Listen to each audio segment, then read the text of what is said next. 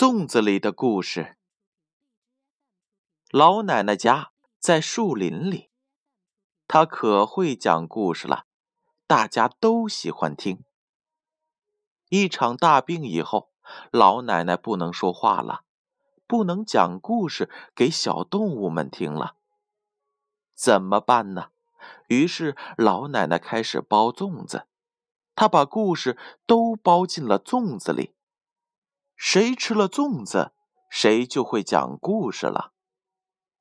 吱吱吱，吱吱吱，啊，来了一只小松鼠，吃吧，吃吧，吃了粽子讲故事。小松鼠吃了粽子，肚子里马上有了故事。可小松鼠不会说话，一个劲儿的吱吱吱，吱吱吱，哩哩哩。哩哩哩，来了一只小狐狸。吃吧，吃吧，吃了粽子讲故事。小狐狸吃了粽子，肚子里也有了故事。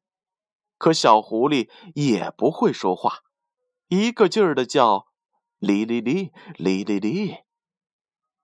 吃了粽子不会讲故事，真急人呐！嗯。还得找一个会说话的小朋友。快看，那块有一个小姑娘正在采蘑菇呢。小动物们高兴起来了，一起冲了过去。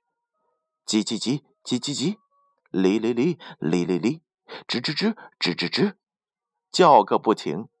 小姑娘吓坏了，扔下了竹篮，拼命的逃。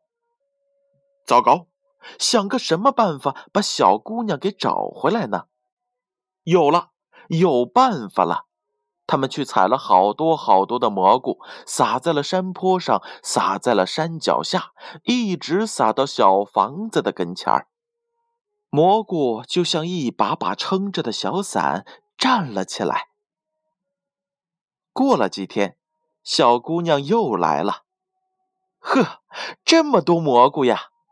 小姑娘踩呀踩，踩呀踩，一直踩到了小房子的跟前儿。美丽的小姑娘，快来吃粽子！吃了粽子，讲故事。香喷喷的粽子真好吃，小姑娘吃了一个又一个。哈哈，故事全吃到了肚子里去了。小姑娘讲了一个又一个的故事，老奶奶一边听一边点头，小动物们个个着了迷。小姑娘回家了，她拎了满满一篮子的蘑菇，还带了满满一肚子的故事，说要讲给更多的小朋友们听。好了，宝贝儿，故事讲完了，这就是。粽子里的故事。如果哪一天你也吃到了粽子，记得想一想有没有故事要讲给旁边的小朋友们听呢？建勋叔叔等待着大家的回复哦。好了，宝贝儿，让我们明天见，晚安。